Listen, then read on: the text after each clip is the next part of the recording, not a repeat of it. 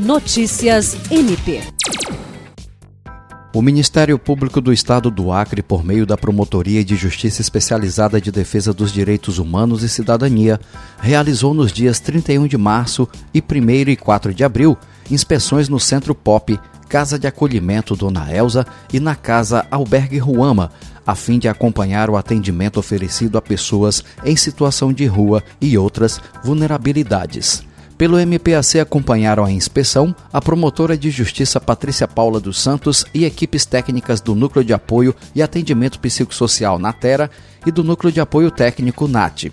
Nos locais, a equipe do MPAC foi recebida pelos responsáveis administrativos do Centro Pop, Casa de Acolhimento Dona Elza e Casa Albergue Ruama. A promotora de justiça enfatizou que o Procurador-Geral de Justiça elegeu como prioridade em sua gestão, além de outros temas, a atenção à população de rua. Além disso, o Conselho Nacional do Ministério Público impõe a realização de visitas técnicas frequentes aos locais onde esses atendimentos são oferecidos.